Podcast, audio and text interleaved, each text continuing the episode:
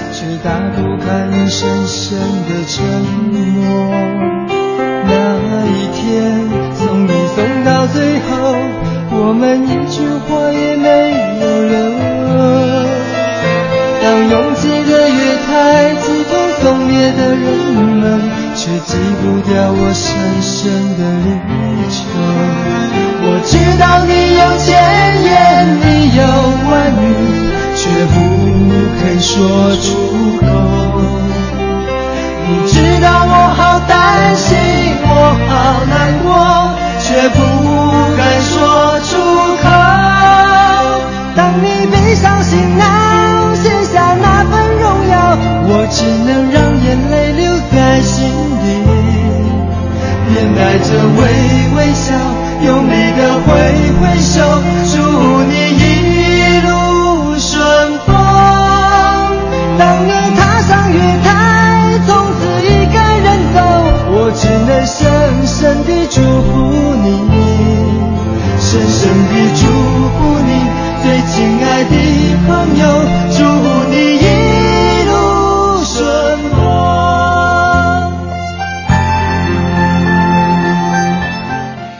些年，记录中国人的情感春秋。大家好，我是小婷。大家好，我是林瑞。中国人离信息高速公路还有多远？向前一千五百米。一九九六年，这句著名的广告语让尹海威和张树新的名字响彻一时。本周那些年中国往事系列，今天为您讲述张树新和他的尹海威。这首歌是吴奇隆的《祝你一路顺风》。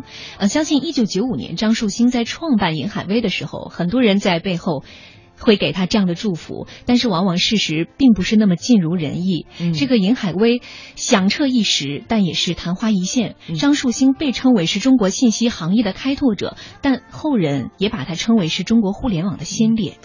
呃，没错，有点残忍，有点残忍。但这个第一个吃螃蟹的人嘛，呃，虽然是尝到鲜了，但是遇到的风险也是可能我们现在无法去想象的啊。今天在我们节目当中的这个来讲述中国往事系列的，依然是互联网分析师葛佳老师。接下来我们就请他来讲述张树新和他的尹海威。葛老师您好，你好，主任。咱们讲到了九四年、九五年之交，这半年呢，有很多人辞职了，有很多人回来了，有很多人开始这个介入到互联网这方面的生意了。那今天我们要讲的就是中国互联网行业当中的第一家明星公司，对，银海威。银海威，这我相信北京的很多朋友都了解。因为他曾经有一个巨大的广告牌，对，在中关村那里处理着。对，嗯，那我们既然要说到银海威，就不得不说他的创始人张树新。对，这是一个嗯略带一些伤感的故事啊。嗯，这是嗯一九九五年在商业节点开通以后呢，实际上这个公司就有了，就成立了，它是随之出出出现的。嗯。跟这个轨迹是一模一样的，一一点也没有落后。嗯。嗯，但是看来是有点超前了，就是他这公司出现的太早了。张树新这个人呢，他过去是个好学生，学中国科技大学的，对中国科技大学学生会主席，第一位第一位女学生会主席，很要强，过去就是女强人。嗯，我这么跟你说，学霸吧，学霸。用用现在的这个词儿来形容，绝对是学霸，就是他在当时中国互联网界他是什么地位呢？我这么跟你说啊，他把尼格罗庞蒂从美国请来了，张朝阳给做翻译，就是张朝阳要跟在他后面，他就像个女王一样的，跟尼格罗庞蒂走在前面，张朝阳要跟在后面，跟在后面合影的时候，他还要把脑袋插到他们中间，然后这个蹭蹭一下，他是这样的。蹭合影，哎，蹭合影就是来抬来拉抬自己的人气，嗯。就拉抬就是给自己的公司呢去做做做宣传，因为没有人知道他是谁，嗯。没有人知道张朝阳是谁，嗯。但是所有人知道张树新是谁，嗯。所以说他在当时的地位是非常高的，就是他是在九五年的时候，九五年之后呢，也确实有一批敏锐的人啊，去这个进入这个互联网领域了，嗯。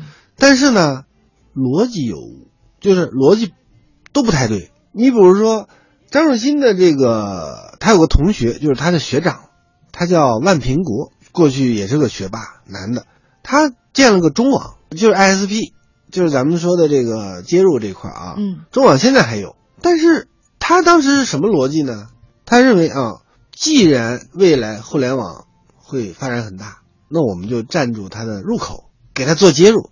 哎，我做这个生意，哎，这是一一个逻辑啊。嗯还有一个田树宁，田树宁他实际上他也应该算是一个海归啊，他是个海归，嗯而而且他是运营商基础设施这一块儿嗯最重要的一个人。他在九三年的时候就在人民日报上发表过文章，中国接入国际互联网的意义啊，他是实际上是非常有前瞻性的，而且这个人呢脑子也好，也能干。他做什么呢？他做系统工程，嗯就是你你很多企业都要去这个进入互联网嘛，这个进入互联网各种条件要接入，接入以后怎么办呢？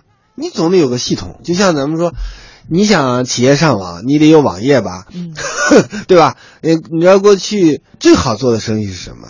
就是做网页，一个网页几万块钱，现在一个网页三百五百，对不对？哎，过去一个网页几万块钱，他就是做这个的，就雅信嘛，他创建那个雅信嘛。但是这两种类型的企业呢，在现在都不行，因为技术壁垒，因为它挣的是技术壁垒的钱，技术壁垒逐渐消失以后呢，它就越来越不行。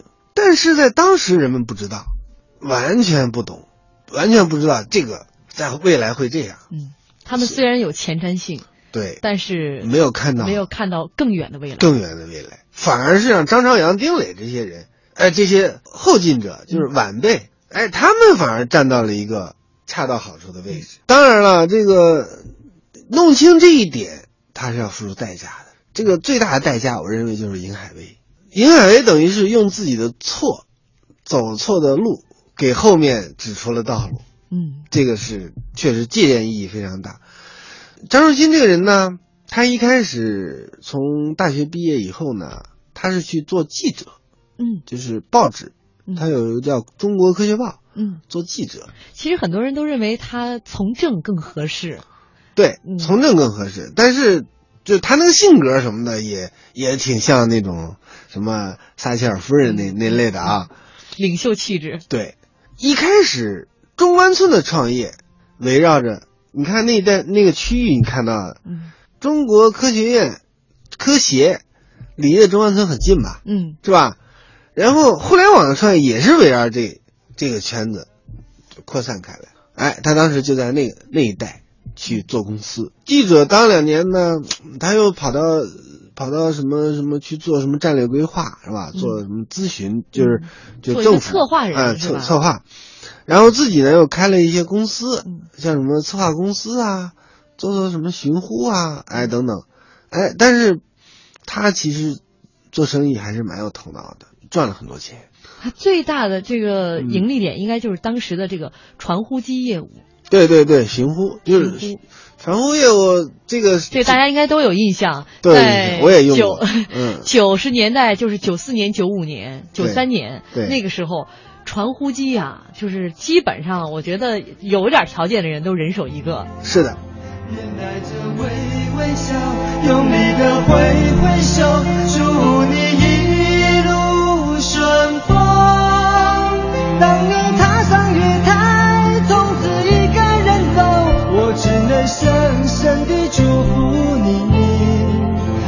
深深地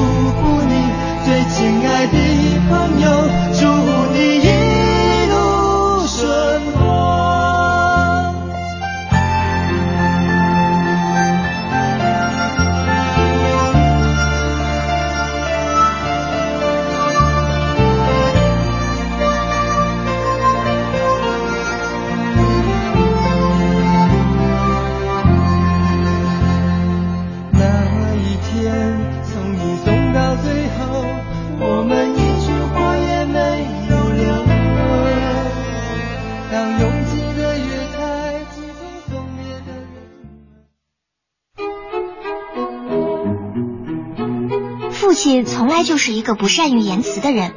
我曾经觉得那些和他在一起的日子就像是黑白电影，毫无色彩。妈妈，这个不好看，换台。妈妈，爸爸怎么还不下班呀？爸爸，给我。有一天，爸爸送我上学，突然下起了大雨。他变得和往常不一样，只见他换挡、踩油门、急停，动作一气呵成，俨然一名船长，稳稳地载着我穿行在汹涌波涛之中。一百米，五十米，还差一点到学校，可偏偏有一道急流横在面前。爸爸把车停住，卷起裤脚，来，我背你过去。伏在他背后，我突然感觉爸爸的后背好温暖。有人说，父亲像一张弓，蓄一生之力要把孩子射出大山。我看父亲更像一叶扁舟，要尽后半生余力渡我驶向幸福的彼岸。我突然懂得，原来父爱是因为凝聚了太多色彩融汇在一起，就是黑白。讲文明树新风公益广告。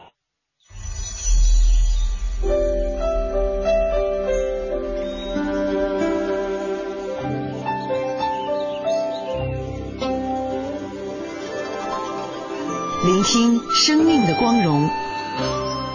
中央人民广播电台经济之声。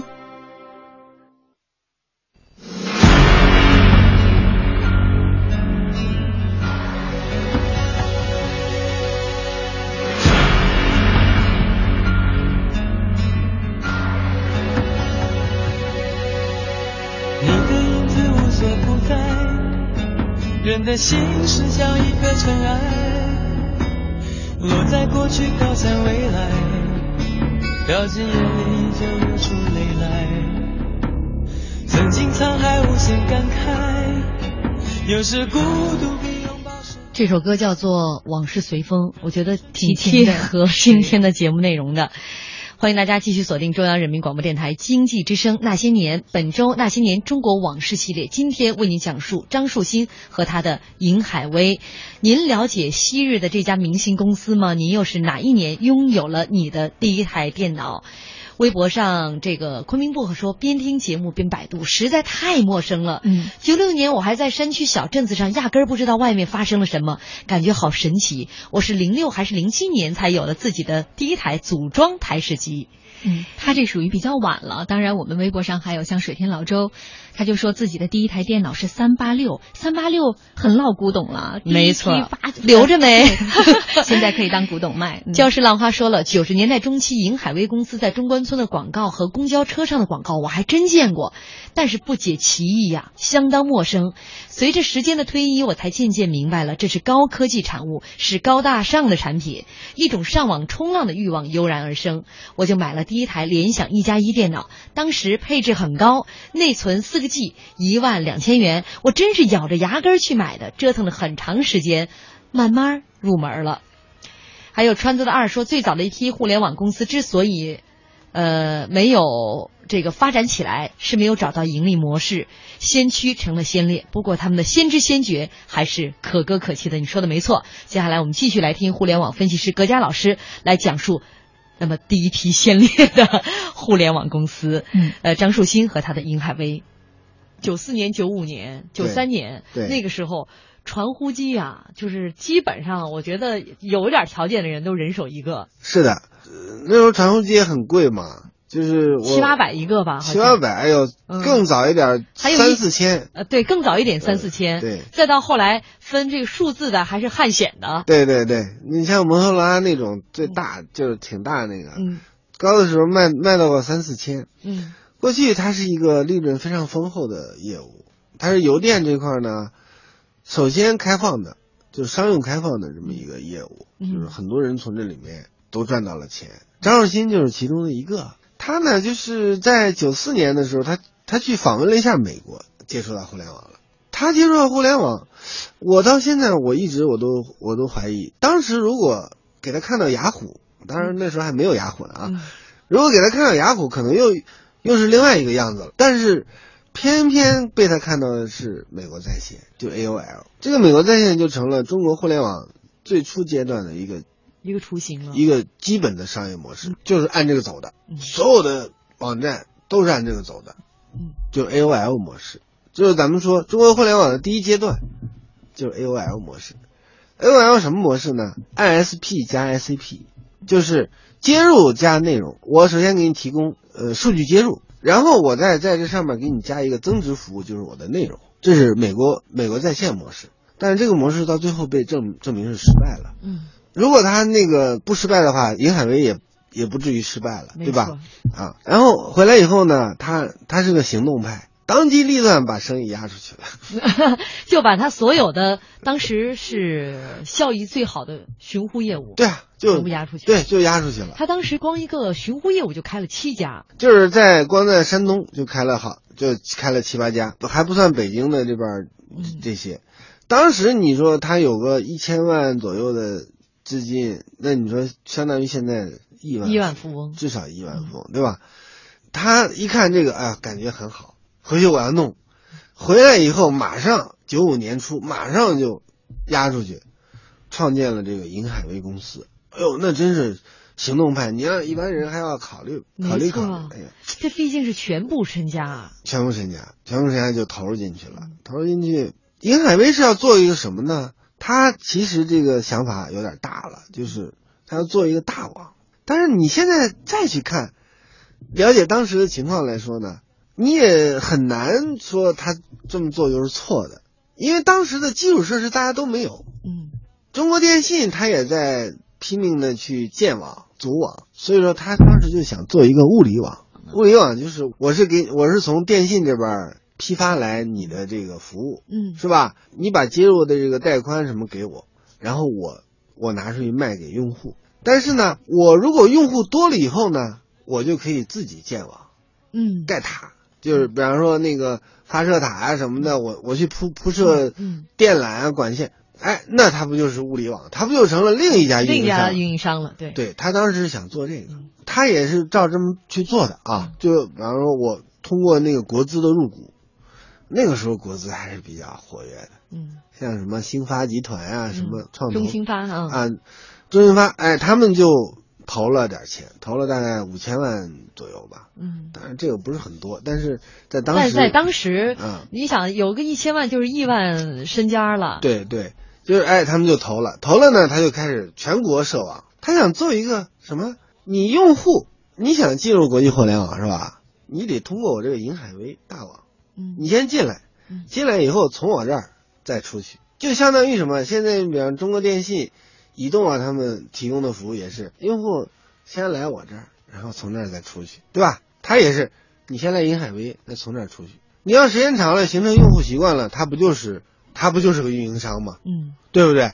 哎，他是想做这个。当时节点铺了也很多，八个节点，像什么上海啊、长沙啊什么这些铺设完了以后，这就事情就来了，它是亏损运营，当时铺设这些基础设施的费用应该几百万一个嘛。几百万一个，对，你知道他是非运营商去做这个事情，运营商做这个事情很简单，成本也不会那么高，现有的技术、施工力量直接铺了就行了。嗯，而且这就是他自己的，而他去做这个事情，他成本一定高，效果一定不好。运营商是什么？你去铺设这些节点，你也得从我这儿走流量吧？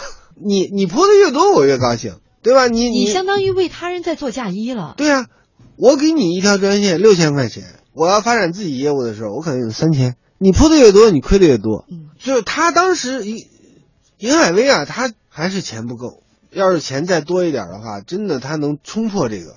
我就是能亏到底，嗯我就是能把这个用户全揽到我这儿。嗯你这儿就是管道化，管道化到时候我们再谈判。嗯嗯，然后我再我自己再建物理网。这就是他的另外一项他手里的这个资源了。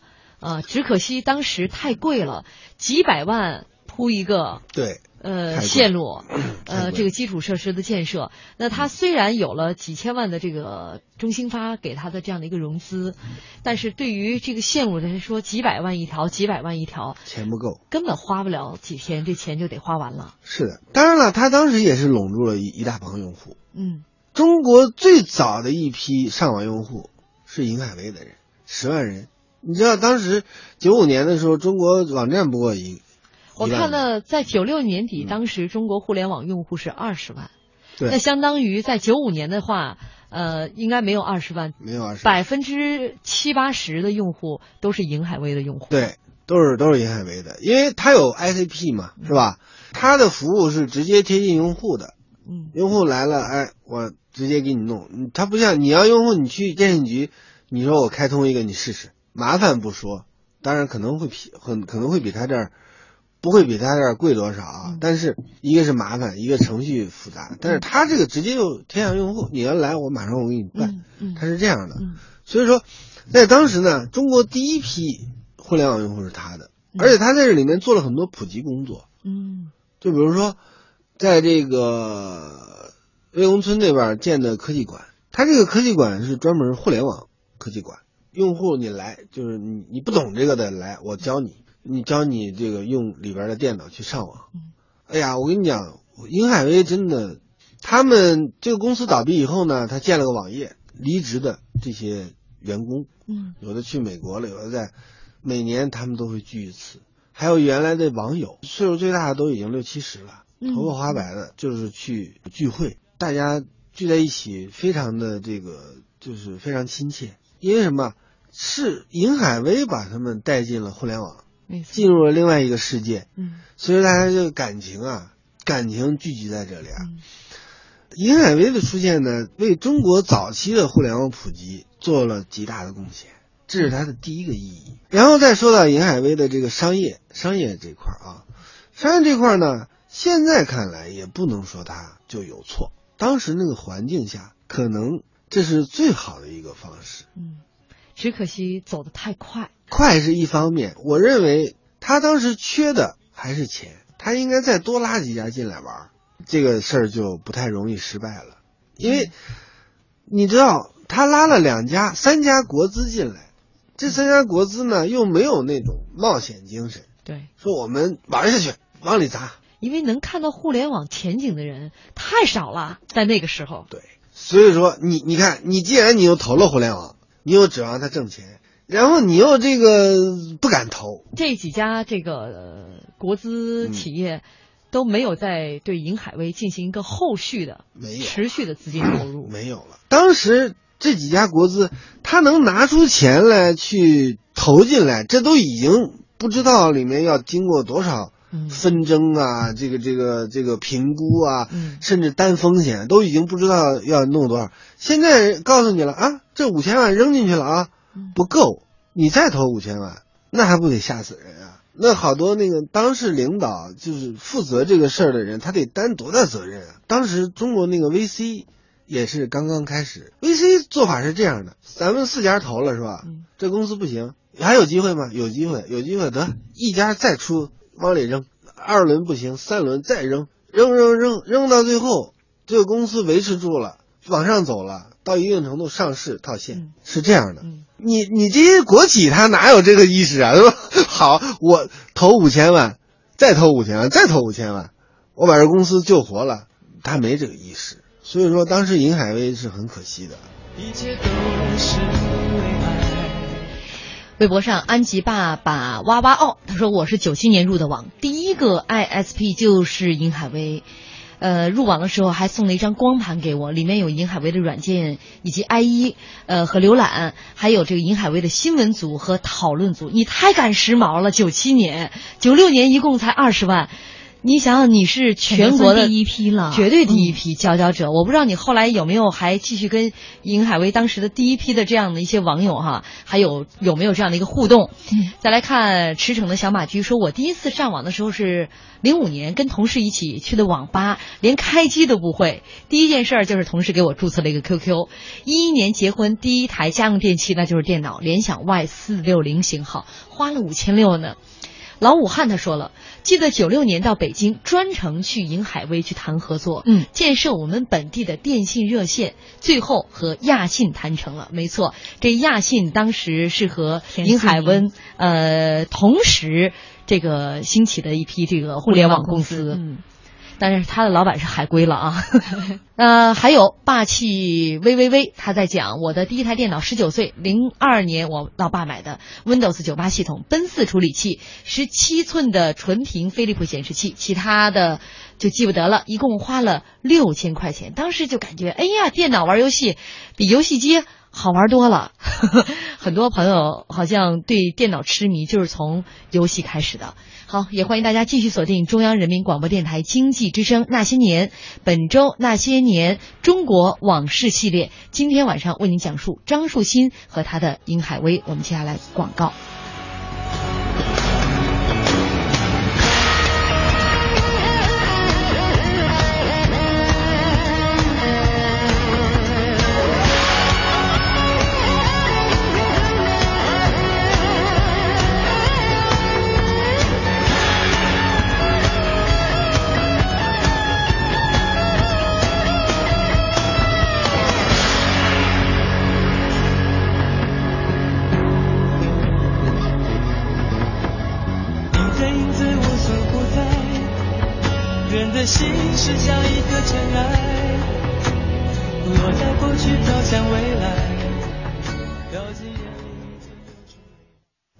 银行提醒您关注央广财经评论。创新之路，勇者践行。交通银行财务重组引入外资十周年，突破性的重组引资模式，推动了中国银行业的改革进程，以国际化、综合化优势，打造财富管理银行——交通银行。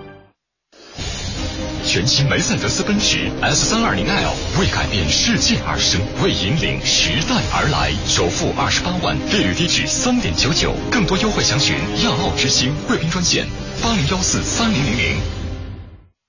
健康美味就选双汇，双汇开创中国肉类品牌。北京时间二十一点三十分。报时中国经济，我是泰康人寿陈东升。中国每增加单位 GDP，废水排放量比发达国家要高出四倍，单位工业生产值的固体废物比发达国家要高十多倍。发展绿色经济，加快产业升级，支持新型环保产业。报时中国经济。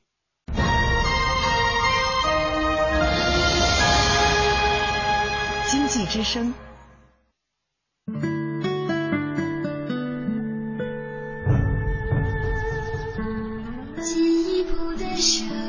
中央人民广播电台经济之声。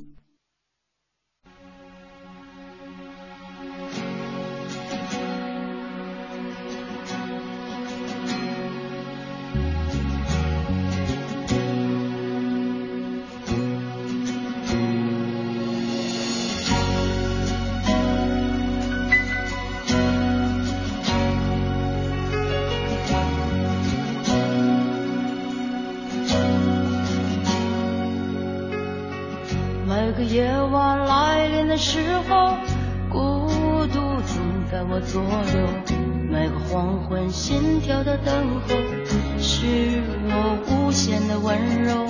每次面对你的时候不敢看你的双眸在我温柔的笑容背后有多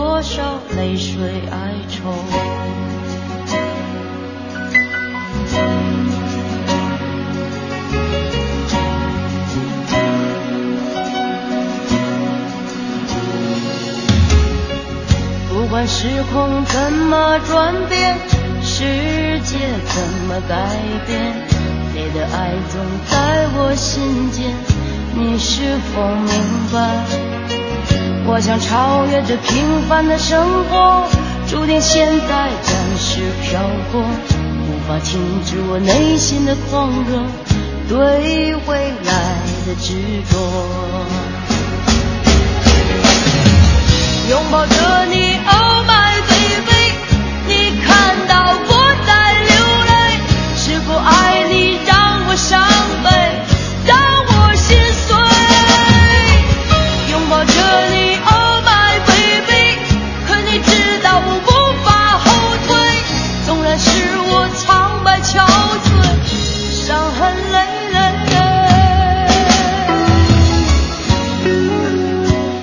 没错，第一批互联网公司确实是伤痕累累啊。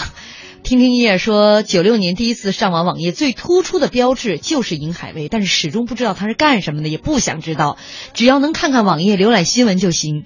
银海威的故事以及中国互联网的发展，都是以后看报告文学这些文学作品我才知道的。嗯，川子的二也说了，吴晓波在《激荡三十年》里面提到过银海威和那句著名的广告词。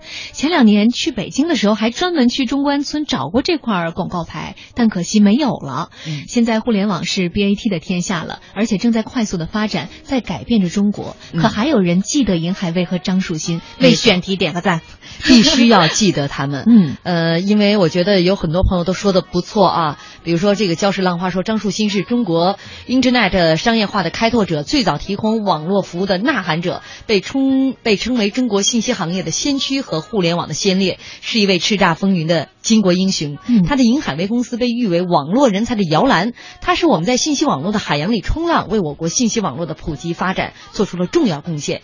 有坎坷，有磨难，有挫折，但是功不可没。哎，嗯、呃，包括像婷婷也说，互联网的先烈们，早期叱咤风云的尹海威、东方网景、世纪互联等等，在探索互联网商业化的道路上，纷纷或倒闭或转型，今天仍然生存的寥寥无几。现在谁还能记住他们？但是张树新、张作贤、王志东、丁磊、张朝阳这些中国互联网先锋们的名字，人们永远不应该忘记他们。我在想，咱们今天的生活，可能已经无法再离开互联网了。对，有人说马斯洛的这个呃基本需求的最底层应该加上 WiFi。嗯，嗯现在这个可能二十年前大家都无法能够想象得到。互联网能够如此深刻的影响和改变我们的生活。嗯，朱大牌说了，互联网领域瞬息万变，成王败寇，先驱还是先烈，同时需要眼光与时运。没错，接下来我们继续来听互联网分析师葛佳老师来讲述张树新和他的银海威。这个张树新本人管理上面、业务上面，他也有一些问题。除了基础的接入服务以外呢，他还做一些 ICP 百姓网，提供一些新闻服务。你比方说搞一些这个呃什么爱国主义教育啊，什么等等这类的。但是他有一些东西啊，不太适合当时。你比如说你搞什么延网上延安这一类的，你图片都打不开。那个时候是论字节的，三百 bps 一个图片，如果一。如果咱就说五百 K 的话，你这得多长时间才能下载完？太慢了，太慢了，嗯、对吧？用户体验做的不好了。对，用户体验做，关键是他自己不上网。虽然做互联网，他不上网，这也挺奇葩的哈。奇葩吧？他不上网，嗯、他但是他就做这个。但是银海威绝对是一家明星公司，因为当时没有任何一家公司比它声势大，价值都已经过亿了，是吧？嗯、然后发展速度很快。嗯。用户也大量都聚集在这儿，而且这个所有的，你看央视也跟他们合作，嗯、说我们这个节目是什么银海威，就跟银海威合作用它的内容。当时还有一些别的网站，像什么多莱米啊、莱克斯啊，但是没有办法和宁海威去抗衡，没有办法跟宁海威去抗衡。包括他这个在中关村的那个大广告牌，是吧？嗯、中国我们离什么互联网的距离有多远？向北一千五百米。对。就是那个广告牌那个照片我还有，在当时看来呢，就现在看来呢，也是一个很好的一个创意。当然了，互联网的一个本质的宣传特征就是夸张。你比如说，你经常会在网上看到今天打折，呃，一折或者不要钱，今天买东西不要钱。你去了点进去一看，哎呦，什么不要钱，还是要钱的是吧？哎，他就是夸张，就是用夸张的这个这个表述把人们吸引过来。当时这个就是就是开端，银海威这个广告牌是开端。过去人们不会这样的，哎，但是从那个时候，从银海威那个时候，他把一些互联网的一些做法带出来了。嗯，互联网就是这样的。你比如说他他宣传自己的时候，他怎么说？出国不花钱。当时那个互联网不叫互联网，刚当时叫 Internet，这是一部分人叫它的，还有部分人叫信息高速公路。当时上网也不叫上网，叫网上冲浪。这都是那个时代特有的一些词汇：信息高速公路、网上冲浪。对，网上冲浪。上了网以后呢，全世界各国的网站你都能看。嗯，所以这叫出国不要钱。对，他就叫他就说出国不要钱，最后被民政部还是哪儿叫去了。说你们这不是瞎胡闹吗？什么出国不要钱？我们国家什么什么出入境管理制度形同虚设啊！啊，就把他给训一顿。当一开始有很多好玩的事情，当然了，也不是那个年代人们的思思路还是比较比较封闭的，就是不不像现在这么开阔。当时就是他做这个业务的时候呢，基本上还是挺困难的。因为你面临着一个社会环境的一个改变，人的意识都要去改变。就好比说，你跑到一个地方去，你鞋厂跑到一个岛岛国去去卖鞋子，发现当地人不穿鞋，你怎么办？你也得教他们，呃，穿鞋有好处啊，对你有好啊，你得慢慢培养他这个穿鞋的习惯，然后再把鞋卖出去。这样的话就很就很迟缓了。没错，就是当时张树新他创业当中，毕竟中国当时互联网的大环境真的不算不算好，不算好。一是资金缺乏，这是很重要的点。另外一方面呢，就是民众在互联网的普及方面，甚至必须由他来做。本来呢，这是一个可能国家需要做的事情，但是由他一个公司来承担了。对，这需要时间，他恰恰等不起的就是时间。对。而且你知道吗？当时当时所有人都不知道该怎么做，包括张树新本人，他也不知道往哪个方向是对的。嗯，当然，《银海威》里面就流传一句话嘛，说我们都知道以后会赚钱，但是就是不知道现在该干什么。而且你知道吗？互联网最初的这个工作习惯啊，这个工作文化其实还不是很好。我认为啊，不是很好。最初的工作状态是一个什么样子的？因为早上九点上班，上了班喝喝水，看看新闻，嗯，然后聊聊会儿天，干上一个小时，又中午饭了。中午歇一会儿，弄下午再干上一个小时，三点走人。尹海威呢，其实也我觉得也是不饱和，工作也是不工作量不饱和，呃，肯定是不饱和，就是大家都不知道该干什么。这东西你你像那么多人不知道该干什么，嗯，摊子倒是铺的很大，哎，摊子铺的铺铺大了，大家都认为这个高科技工作就应该是少干活多拿钱的，就是导致了后来的互联网一直就是这样子。互联网行业是很有钱的，它里面年薪上百万的都有，嗯，大家都认为这是应该的嘛。当然了，后来一些创业公司，它慢慢慢慢的也要加班啊，要什么也很累，它走走两个极端，一开始就是。没没什么活嘛，有人在这儿就行了。当时的这个工作各方面文化、企业文化各方面都树立不起来，嗯，都很难。就是他需要不断的摸索，哪个是对的，哪个是错的。呃，尹海威，但是后来走出了很多人，有很多人都到别的公司去干了，去创业了，啊。嗯，相当于黄埔军校吧，嗯，都 中国最早的一批啊，这个互联网创业的人才，对，有很多是从银海威走出来的，对，嗯，张树新从九五年创办银海威，嗯，这个公司一共坚持了几年？到九八年左右就不行了，就是这个公司大概是两千年左右注销的，嗯，就是两千两千零一年左右注销的，嗯。最风光的时候是九七年，嗯，九七年上半年，走到哪儿，她就是绝对是中中国互联网的一号女女王嘛，嗯，走到哪儿都人们都都觉得这个大佬大佬级人物。她这个人呢，宣传上面、镜头上、语感都能有那个效应。她一张口，马上惊惊世骇俗那种，那别人比不了的。另外一点，可能跟银海威他这个公司，这个互联网公司也是直接面对客户，他有关系。直接面对的是这个消费者，对，像可能亚信做的跟他还不太一样。对，嗯，亚信做的是 to B 业务，嗯。啊，他是做 to C，就是中国第一家，就是他是第一家做 to C 业务的，嗯，因为大家当时谁都不知道怎么去挣钱，嗯，哎呦，这个怎么去挣钱？跟用户收收费吗？还是怎么跟企业收费？谁都琢磨不出一个盈利模式。盈利模式，你跟用户收费，用户没有那么多钱。而且用户不愿意付钱，你跟企业收费，企业这个他有没有这个意识，这都存在问题。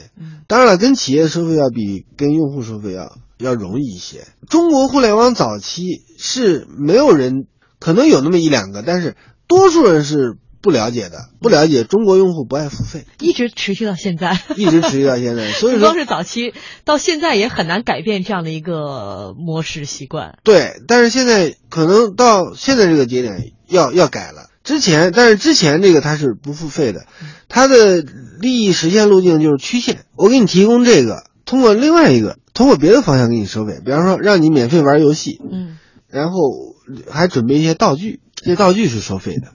你想游戏玩的更好，在里面杀妖怪杀的更更利索，那好，买我这个，买我这道具，它是通过这个来来收费的。所以早期张树新的公司无法从用户身上赚得更多的利益。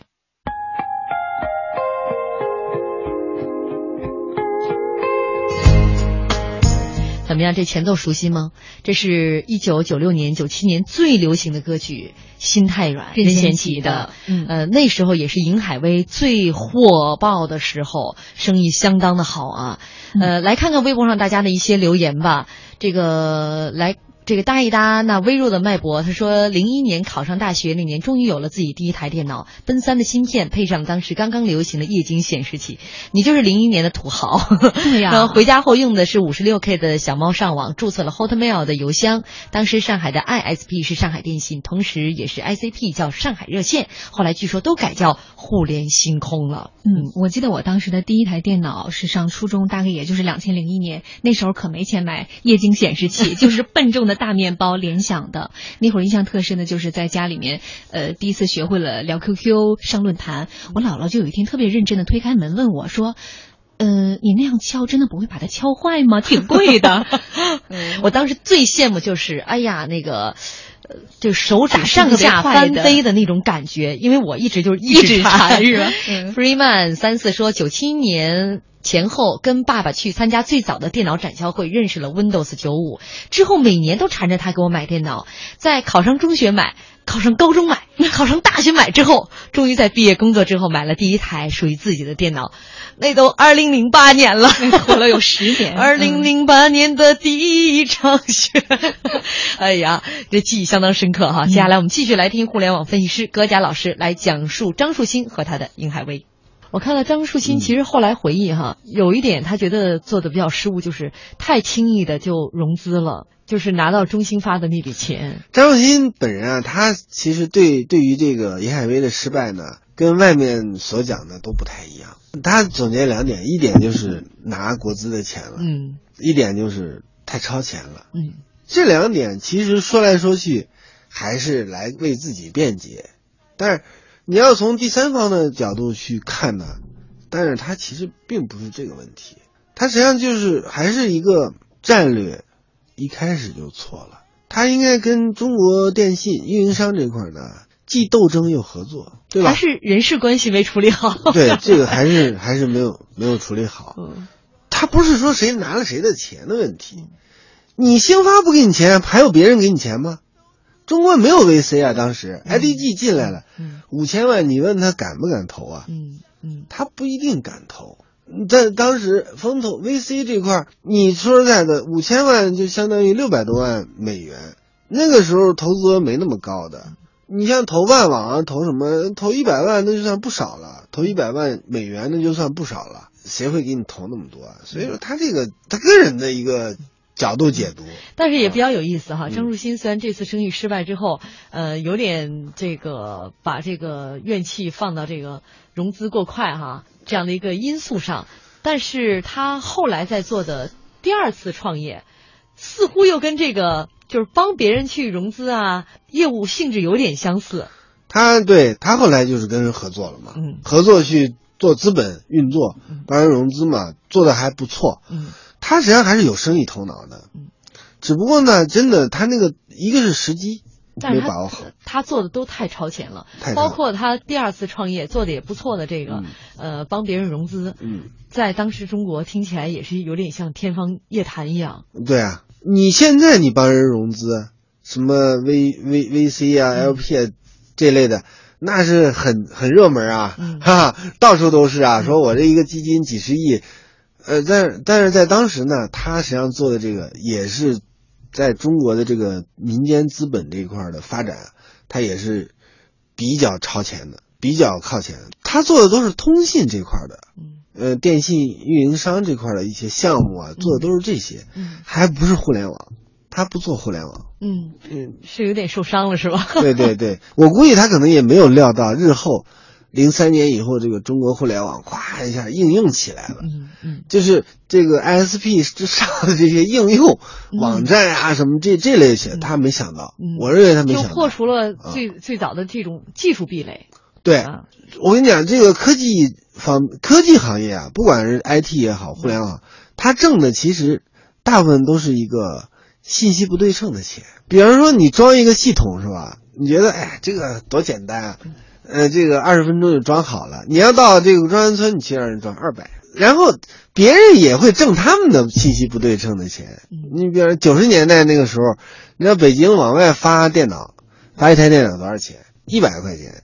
那个时候其实邮费就二十块钱，但是往外发一台，这个就需要一百，对，一百就就挣了八十，对，挣八十，就是就是互相都在挣这个信息不对称的钱。互联网也是一样，就是你一开始你 你这个提供这些服务，别人没有的，那你就可以卖高价，你就可以那个，但是那得有有人给你去买单，嗯。是吧？有人去愿意付这个钱，但是当时的互联网环境显然没有人愿意付这个钱。嗯。啊，他愿意用你的服务，但是他不愿意付这个钱。嗯。呃，在 to B 这块儿，to B 这块儿呢，他也做了一些类似雅信的做的一些事情，但是也不行，嗯因为他动手也动手可能也就晚了。嗯最后这个公司呢，就慢慢慢慢慢慢的就衰落下去了。到了九八年左右，基本上已经已经不行了。嗯他跟大股东也吵过，啊，说回购，说这个回购股权啊，什么等等的，最后也不了了之，就是公司就彻底彻底没了。因为到了九八年左右那会儿，像搜狐啊、新浪啊这些都已经起来了嗯，ISP 彻底走入低潮。嗯你像什么当时那个什么中国频道，什么中网，嗯啊，什么新网等等，都已经明显的已经看出来势头还可以，但是他们做的业务跟银海威完全不一样了。嗯他们就是在谨守我的职责范围，嗯我就是一个零售商，嗯批发商的关系我们要搞好。嗯嗯啊，陈树新因为有点超前，他就觉得你们这连物理网都没有，我建一个怎么了？他又想干批发商的活儿，对但那个时候呢，又想去操整个的盘子，嗯，对吧？就跟卖蔬菜的，卖蔬菜的，你三趟车从海南运过来，他也想，他想当第四趟车，对第四趟车，然后，供应北京市场，但是实际上各方面的条件都不具备，各方面条件都不具备，所以说最后也就算他这个公司也算失败了。但是虽败犹荣，就是它的意义，我跟你说啊，意义有这么几点：一个是普及了呃互联网在中国的发展，这是第一；嗯。第二，它给后来者指明了一个道路，AOL 模式是不可行的，嗯。就 ISP 加 ACP，ICP 这个模式是不是不行的。第三，他把国资进入互联网的这个路彻底堵死了，也给我们带来了一个后来二十年的一个，就是说一个互联网的一个繁荣。嗯因为你知道，互联网现在繁荣啊，它主要原因就是这些公司能够提供一些免费服务，先期提供一些免费服务，而它提供免费服务的动力来自于哪儿？来自于资本。这个资本的性质很重要，你是国资还是民资？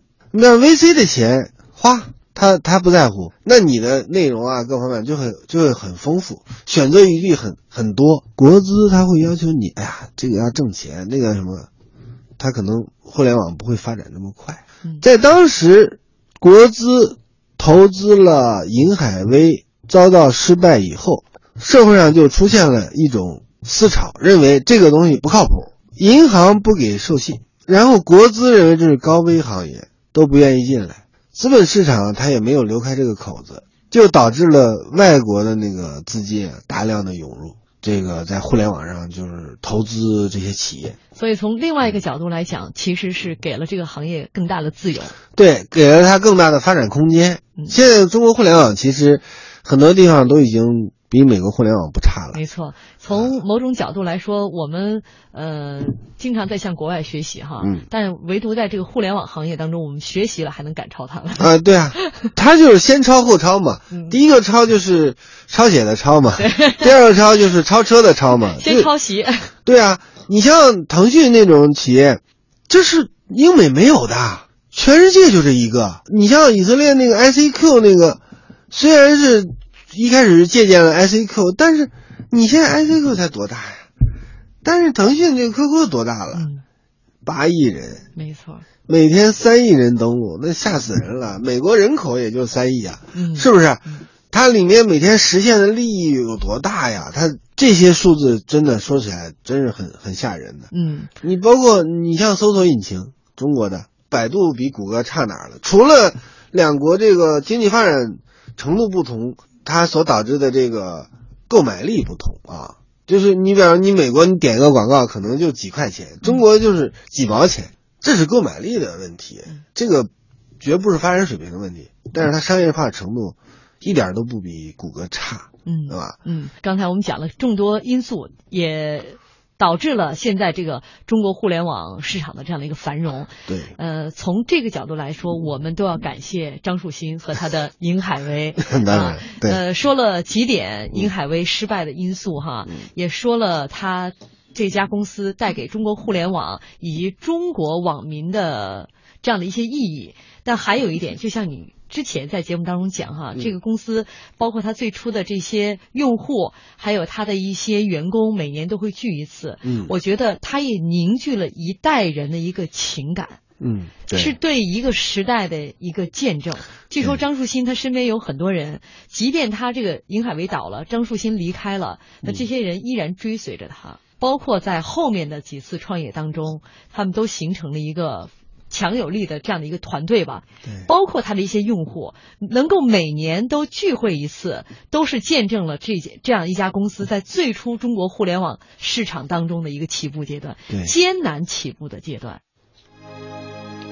微博上，张坤一九七八，他是一位呃互联网的使用者，也是一位从业者。说九四年第一次接触三八六电脑，九六年拥有第一台电脑五八六，九八年拥有了内置这个调制解解调器，零一年开始在互联网公司工作，零四年开始自己来创业，向中国互联网开创者张树新致敬。